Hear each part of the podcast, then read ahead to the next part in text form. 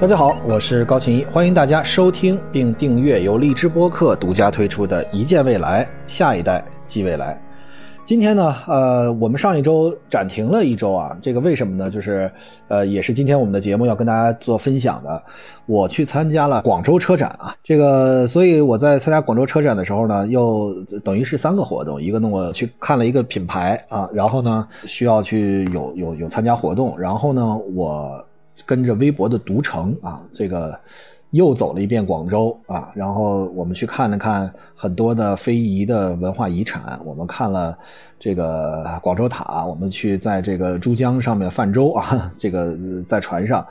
然后所以这一次其实又来一次广州的文化之旅，非常呃有意思，跟大家来分享这样一期的励志播客。但是这期的主题是什么呢？是。燃油的时代也许真的开始画上终章，而电动汽车真的开始独挑大梁。就是怎么会说说起这个事儿啊？这个我这次去呢，呃。我我印象非常深刻的一点，就是在这次广州车展。首先，先跟大家说一下啊，广州车展实际上是中国的三大车展之一。呃，如果大家说，呃，大家耳熟能详的可能是北京车展和上海车展，但是北京车展和上海车展都是双年展，也就是他们隔年北京，隔年上海，只有广州车展是年年展。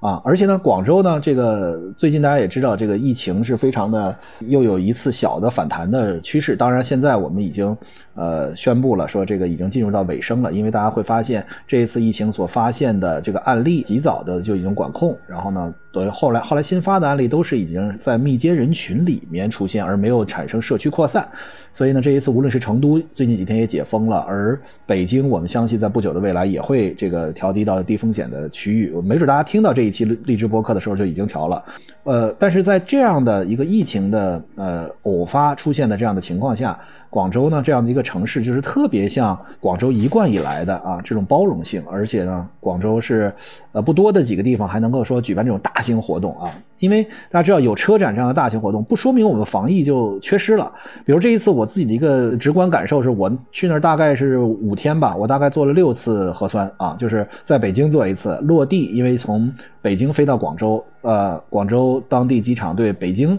呃，来的对成都来的对，只要有中高风险所在的这个呃地级市或者说这个省级市也算吧，对吧？直辖市也算，这个区域呢要进行下飞机就核酸，然后呢下了飞机做了核酸，但你不用等，你就可以就是该干嘛干嘛。但是呢，这等于是就做了第一次的排查，然后呢，我等于呃第二天就开始进行了我的这个商务活动，然后呢，当天下午我就又做了一次核酸，因为。当我入住到这个安安排我们的酒店的时候，因为我在那住了两个酒店，但是呢，当我入住了之后，这个当地的这个民警同志，包括社区的服务的同志就给我打电话说：“您是不是从北京过来的？”我说：“是。”说：“那我们需要您第二天下午三点到五点来做一个核酸。”好，你看啊，这是当地提出的防疫要求，这是非常准确啊，就是需要呃来之前就要做核酸，落地再来一个核酸，同时。在广州或者说广东省内要安排三天两测两核酸，我觉得这已经是在概率的基础之上，在防疫的情况下一个非常稳妥的方式，就是呃层层的这个。其实大家知道防疫啊，这个往多了说，防疫就是一个概率论与数据统计的一个非常准确的，包括流调，没有任何一种方式能够说这个百分之百的防疫。那么怎么做呢？其实就是大家知道这个。呃，在社交网络或者说复杂网络里面是有传播的这个，比如说你一个信息啊，留言是怎么传播的，病毒是怎么样在节点与节点之间传播的，哪些节点叫做中心节点，哪些节点，比如说当时这个二零零三年的时候，SARS 那个新加坡航空落地北京那个飞机上就有一个超级病毒的携带者，他等于传了这个飞机上的很多人，然后呢，这些人再作为节点啊，下一波的扩散啊，所以呢。这个在复杂网络里面，或者说社交网络里面，包括留言也是，怎么样去控制那些具有影响力的节点，或者说能够影响更多的人传染的节点，我们把它控制住啊，大概率就可以。之前我也跟大家介绍过，病毒传播里面有个叫 R 零啊，这个 R 零。呃，就是这个系数，就是如果它大于一的话，可能就是一个呃传播的比较大的概率啊。之前我们测过，好像二到三还是三到五，这个这次新冠。那么如果在 R 零小于一啊，那么基本上就会演变为一个区域性的病，慢慢就会自生自灭。就是大家知道，这个不是说有一个病毒只要在啊，或者携带者只要只要还继续有，那么就就会。传播，而是当这个比率这感染的人数降低到一定的数量的时候，或者这个比例降低一定数量的时候，或者说我们对于传播节点都管控的好，我们其实真的是奔着零去的啊。我们这种这个防疫的方法是呃又治标又治本，对吧？所以就根本不会让病毒再再传播。但是呢，它实际上是。三天两测啊，就是因为这个，大家知道，这个测完了核酸也可能是病毒携带者。有的这些呃，最这最近一次的这个德尔塔的变异之后，可能测了七次，最后发现是阳性啊，前面都是阴性。但是呢，它在概率的角度已经是能够说尽量的。但是同时呢，大家知道这里面。对对于，一个城市城市管理啊，觉得特别好的一点就是，他当时提出来是要到社区边上的一个地方啊，那个地方他们也是有效的进行管，我估计是网格化管理啊，这个也是呃很重要的一个社会管理创新的一个角度啊，这个呃通过把打通了大数据，然后呢把这个一个城市。啊，或者一个区，或者是甚至一个街道啊，或者是再画一个社区，再有可能是一个楼里面住的人，划分成若干个网格啊，便于管理，有网格员等等这样的方式，这也是一个社会管理创新里面的一个核核心的原创的一个创新点。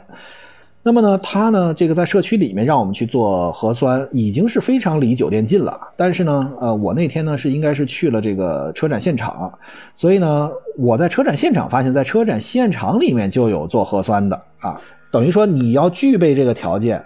才能进入场地内。但是进入到场地内之后，因为大家知道有经常，比如说，如果呃车展完了就马上要飞走啊，或者说这个落地了之后三天两检啊，他们提供了很好的便利条件，在车展现场就可以做核酸，排队也不长。所以我当时在车展现场做了核酸，我就没有这个去社区，让社区工作人员说没有问题，只要是在我们这个室内哪儿都行。哎，这就又做了一次。然后呢？这个之后，因为我们这个所在的微博的这个这个团啊，相当于就是我们这个独城的这个团，然后呢又组织做了一次核酸。然后我飞回来之前，因为北京是说这个无论从哪里飞过来要四十八小时核酸证明，所以我就又做了一次核酸。所以我这个大概做了五次核酸啊。就是现在我们因为在疫情常态化，尤其现在我们马上呃今年的春分就是北京奥运会，北京冬冬奥会。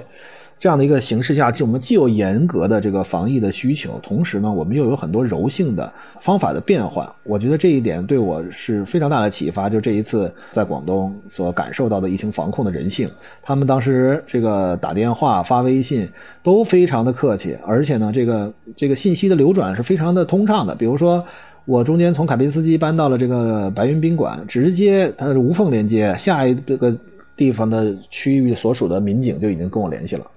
所以这是首先一个小的感受啊，就是我刚才给大家介绍了一下这个从社会管理创新的角度啊，怎么柔性的去管理一个城市，同时给大家介绍了这个病毒传播里面 R 零这个概念啊，这个概念其实我们之前的励志播客也跟大家介绍过。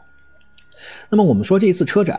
这个车展呢，呃，每年一度，去年我们我也来了广州车展，呃，大家有人会说广州车展不是一个就像北京车展和上海车展那样的巨大车展啊，呃，首发的少，我我看到比如说这个。宝马的 iX 啊，电动的 SUV 的首发，比如说路特斯的新款的这个，或者说准确说它是油车的最后一代啊，Emira，呃，这个上市啊，然后呢，这个它的同时展示了一个它的另外一款两千万的跑车啊，全球只有一百辆啊，这个这个车看着非常的酷，它是赛道级的跑车，呃，同时还有一些，比如沃尔沃也看到了这个它的这个电动车。呃，然后其实我们这个包括奔驰的 EQ 也都看到了。这次的车展呢，我的一个直观感觉是，大家都在以电动汽车或者说打引号呃的新能源汽车那么作为大家主要的卖点。那么我的一个核心感觉是什么呢？就是其实我们说新能源汽车到底能不能替代燃油车，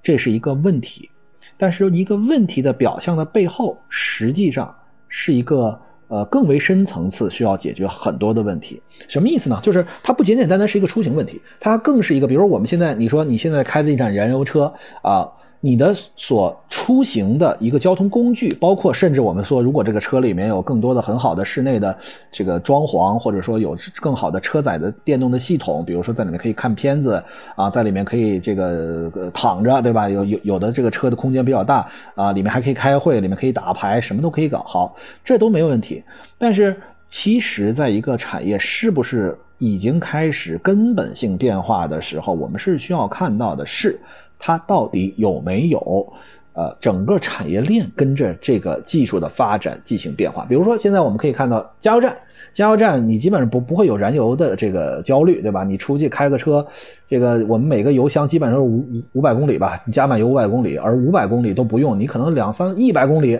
边上就能有一个加油站，对吧？你要高速上可能再稍微多一点，你在室内更是，你在室内的加油站更是。呃，分布的非常的均衡，让你不会有燃油焦虑。就是你开着车，哪怕亮了灯，还能再跑三五十公里。所以，我们每一个人其实是对这个燃油焦虑是非常小的。换句话说，这样你所谓的这个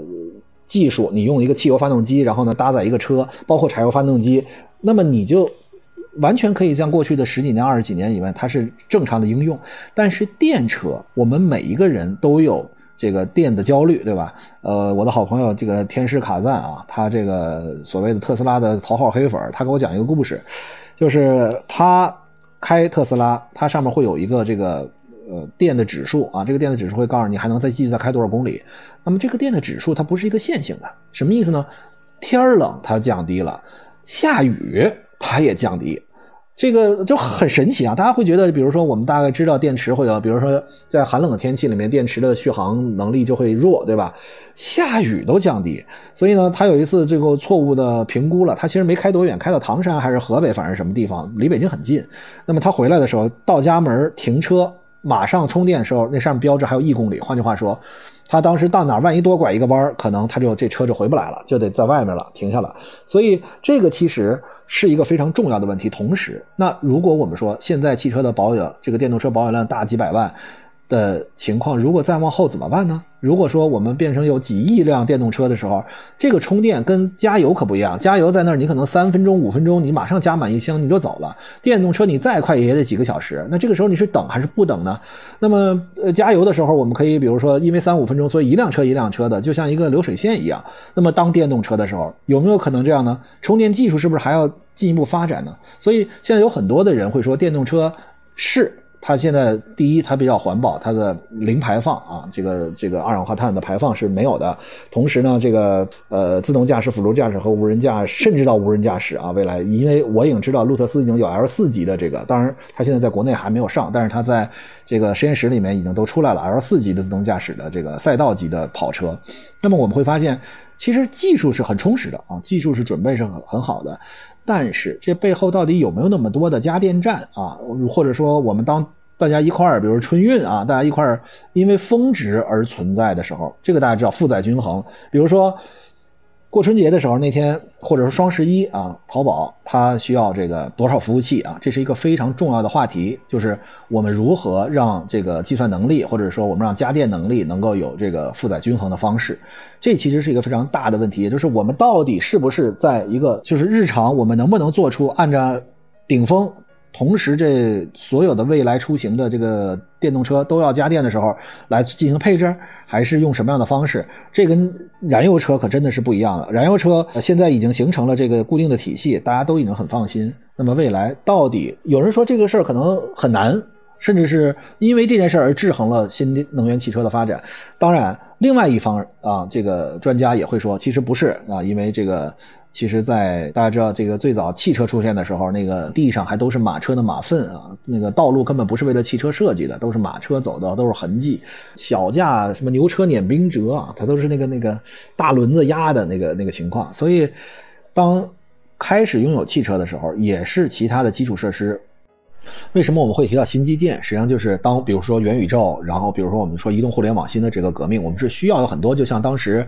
呃，传统的呃，这个我们说房地产而拉动的这个地方经济一样，你需要八平一通，你需要啊在边上有配套，你需要为了维护这个而有一些基础设施建设，通路啊等等的，对吧？那么对于现在的情况，就是我们需要有新基建啊。其实某种程度上就是，呃，无论是对于科技的发展，是需要有一些基础的设施，比如说你要需要有元宇宙，你需要有 VR、AR 的技术要不断的发展，人工智能 AI 的这个 generated data 所产生的数据或者产生的 content 所产生的内容，你就需要有新的基建，你才有可能有新的发展。那么车也一样，车的新基建，我的理解其实就是呃加油站的网络，或者说快速加油技术，甚至我们说可换电瓶等等这样的方式，或者说我们车载有没有什么未来会有新的方式啊，或者新能源，我们是不是不局限在汽车上啊？比如说呃有没有什么假设说是不是回归了到其他的有有什么氢能源呀，有什么太阳能啊这样的争议都没有问题。但是客观说，我们需要解决一些基础设施建设的问题，才有可能让一个技术所带来的行业变化真正具有落地应用场景，进而能够改变我们人的这个生活的未来生活的方式。这其实是一个最大的根本。那么说到这儿呢，我就给大家介绍一下我在这个车展里面。比较震撼的一个车吧，就是我不是说嘛，最后这个二十期给大家聊聊我的生活。我最近呢在学赛照，就是呃这个赛车的驾照，我也参加了一个打引号的所谓明星的这个车队，啊，我会要进行这个公路赛啊，那个可能他先先是场地赛，然后会会真正的公路赛，然后所谓的最后在越野赛，对吧？嗯，当然它它都是不同的。那么我是个外行，刚刚想要去做这个事情，我也报了班了啊，已经这个赛服也买了，这个准备开始学啊，这个但是车队已经形成了哈，这个应该是大家听到的时候就是在武汉就是开始这个第一次这个练习了啊，但是我可能参加不了。大家知道，其实我觉得每一个人啊，尤其男孩啊，可能对我小时候最爱玩的事儿呢，就是所谓的修车啊。假设这有一个机械啊，所以呢，对于车，对于新能源车，呃，其实。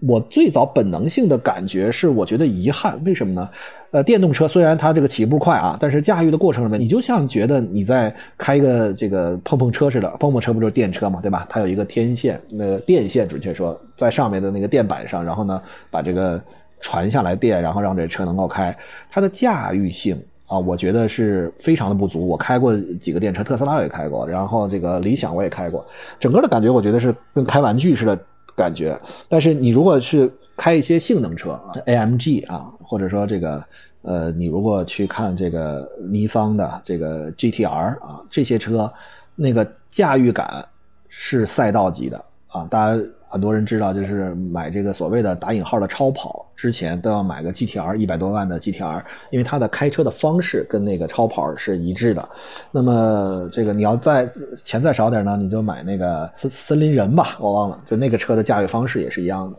所以呢，这个对于我来讲，就是开车，就是车。如果说我们说它是家居空间、办公空间以外第三的出行空间，未来会有无人驾驶，但是车就像马一样，马如果不是交通工具，它也是赛马。我小时候特别爱骑马，啊，虽然骑的既不是这个盛装舞步，也不是这个真正的跑的赛马的赛手，但是我就爱骑马，那种呃驾驭感和那种速度感，让你就是血脉喷张。所以我觉得人有一个方面是说，我们需要，比如马现在也会是赛马，也会是有马术的竞技，车在未来纵然会是新能源汽车，也需要有赛道级的驾乘体验。我觉得这件事情其实是我呃呃在迎接新能源汽车。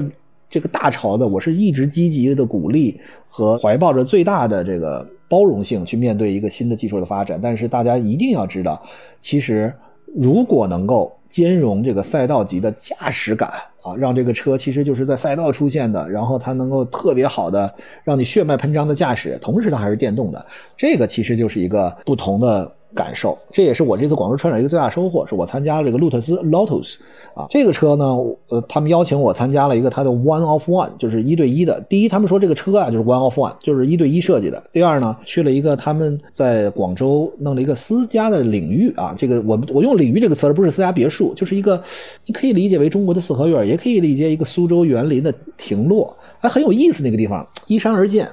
然后呢，这个地方不大不小啊，这个里面有一个大展厅，那个车我都不知道怎么上去，他们说是大老雕给雕进去的啊，因为那个地方是不具备车能够开进去的。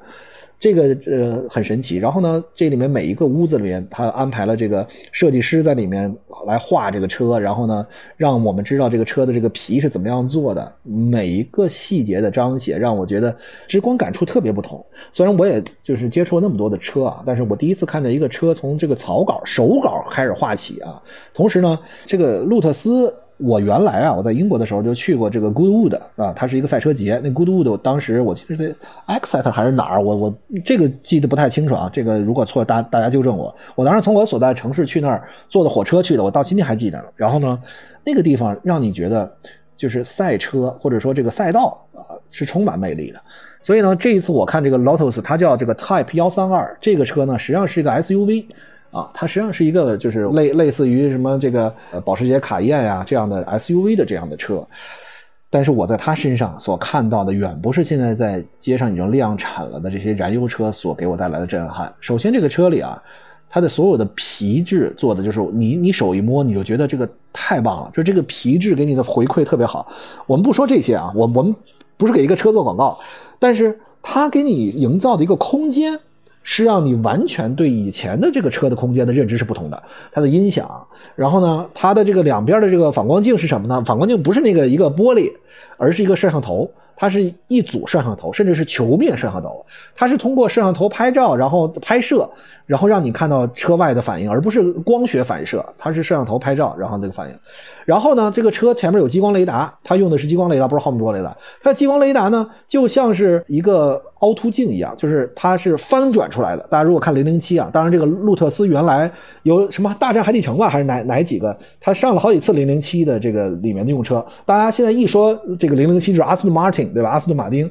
那是最近，原来有好多都是因为它是英伦英伦范儿嘛，就是最早是英国的这个这个车，它的创始人我还非常记得，叫做科科林查普曼，所以呢，它这个车。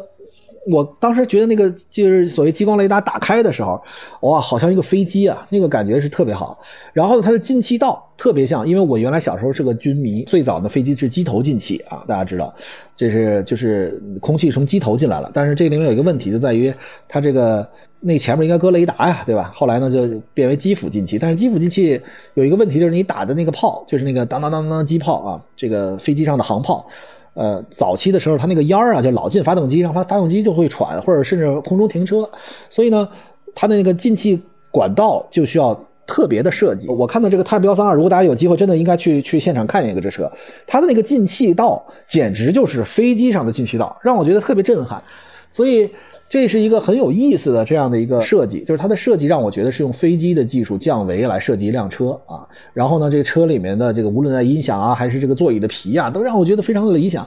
更为重要的是，它里面的激光雷达，它里面的反光镜这样的东西，其实是我原来没有想过为什么会是这样哦。我们之前节目里大家可以看到，之前有的车那上面顶了一个大的转的那个，对吧？这个激光雷达放上面，毫米波雷达，然后摄像头，弄得这车跟个怪物似的。但是这个车。它作为一个在明年就能交付的产品，让我看到了这个无人驾驶在未来很有可能会，因为他说他会实现到 L 四级嘛，对，L 四级其实就是自动驾驶了，L 三级以上就算了。这样的一个车让我。真实的感受到了，为什么要跟大家分享？这是第一次看到一个所谓的我们一直在提未来出行方式，呃，新能源汽车、电动汽车或者说智能化汽车如何真正落地为一个这种有历史积淀的 Lotus，这是一个呃英伦气息非常的呃明显的，然后具有超跑体质的，然后又是这个操控性，它一直过专注在这件事情上的这样的一个车。做了第一辆的新能源汽车，而且我在里面所感受到的完全不同的对于车的理解。那么还有，就这个车到底怎么样？什么时候能够开上它？我觉得这其实对于我来讲是非常重要的。所以我希望我在今年之内能够开始我的那个学赛照的这个历程。然后我跟大家来分享一下学赛照。学赛照不是一个很酷的事儿。我觉得，呃，就是我发现现在有很多事儿，大家是觉得，呃，某些事情代表这种符号，比如说曾经多少年前是打高尔夫球，说明你是什么这个阶级啊？然后这个怎么着？你你你用一件奢侈品怎么着？我觉得这件事情完全是错误的。我觉得还是问问自己内心：你是希望被一个符号解读？比如说你是打高尔夫球的人，你是一个拥有爱马仕的人，还是因为？你是一个丰富的人，你的兴趣爱好在这里，进而你可以解读一个品牌。我觉得其实我们每一个人，这个不仅仅是明星，我觉得我们每个人也都是。比如说这个湛卢啊，湛卢这个我最近也在跟他们合作。呃，我之前看了很多湛卢的书，我们会发现其实有很多的人，他是以。我看什么样的书来跟什么样的人，这个这个对吧？比如说你要是混沌的，你可能爱跟混沌的人聊；你如果是这个战卢的，你可能爱跟战卢的这个。大家如果都有一个底层的认知，底色是一致的时候，这样的人的认同感是非常的强的。所以，呃，我其实是觉得我们每一个人都应该其实要反省自己，就是我自己到底喜欢什么。你的兴趣爱好如果是这个事儿，哪怕它不是一个很酷的事儿，哪怕只是一个花艺，花艺也是很正常的。哪怕只是折纸，哪怕只是呃，我我之前爱玩一个模型，我觉得那都是呃，你可以定义的一个标签，不要被标签来定义你。谢谢大家今天的陪伴，我们下次再见。